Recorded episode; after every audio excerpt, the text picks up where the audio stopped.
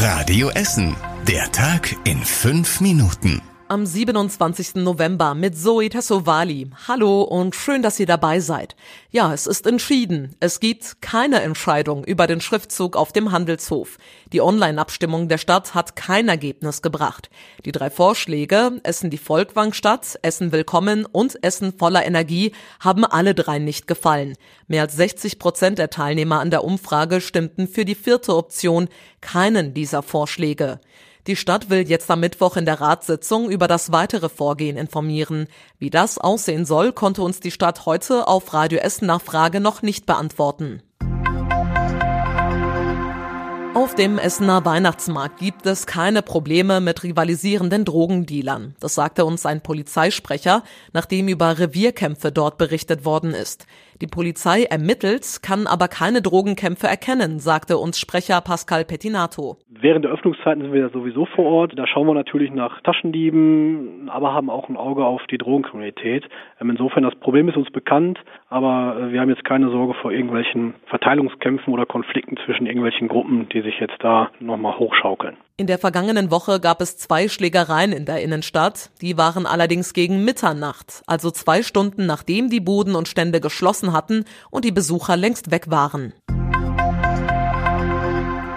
Das Leben bei uns in Essen wird im nächsten Jahr teurer. Die Stadt will einige Gebühren anheben, unter anderem für die Müllabfuhr, fürs Abwasser und die Straßenreinigung. Das ist auch Thema im Rat diese Woche. Mehr Infos dazu hat Tobi Bitter. Ein durchschnittlicher Vier-Personen-Haushalt zahlt ab dem kommenden Jahr rund 50 Euro mehr an die Stadt. Wegen des neuen CO2-Preises steigen unter anderem die Preise für die Müllabfuhr und die Straßenreinigung. Auch das Abwasser und der Winterdienst der EBE e werden ab dem kommenden Jahr für alle teurer. Die Stadt begründet die höheren Kosten nicht nur mit dem neuen CO2-Preis, sondern auch mit den neuen Schwerpunktreinigungen in der Innenstadt, Rüttenscheid, Altenessen, Borbeck und Steele. An der Uni Duisburg-Essen studieren deutlich weniger Menschen als im vergangenen Jahr, und zwar 2500 weniger. Das liegt offenbar am neuen Deutschland-Ticket. Das kostet 49 Euro und gilt in ganz Deutschland. Damit ist es nur etwas teurer als das klassische Semesterticket. Es ist also sehr wahrscheinlich, dass viele Menschen jahrelang zum Schein eingeschrieben waren, um günstiger mit Bus und Bahn fahren zu können. Jetzt müssen sie das aber nicht mehr tun und exmatrikulieren sich. Und das war überregional wichtig. Die Bundesregierung hat einen Nachtragshaushalt für das laufende Jahr beschlossen. Damit sollen Kredite von rund 45 Milliarden Euro rechtlich abgesichert werden. Das Geld ist unter anderem dafür vorgesehen, die Energiepreisbremsen zu finanzieren. Voraussetzung ist allerdings, dass der Bundestag nachträglich eine außergewöhnliche Notlage erklärt und die Schuldenbremse für dieses Jahr ein weiteres Mal aussetzt.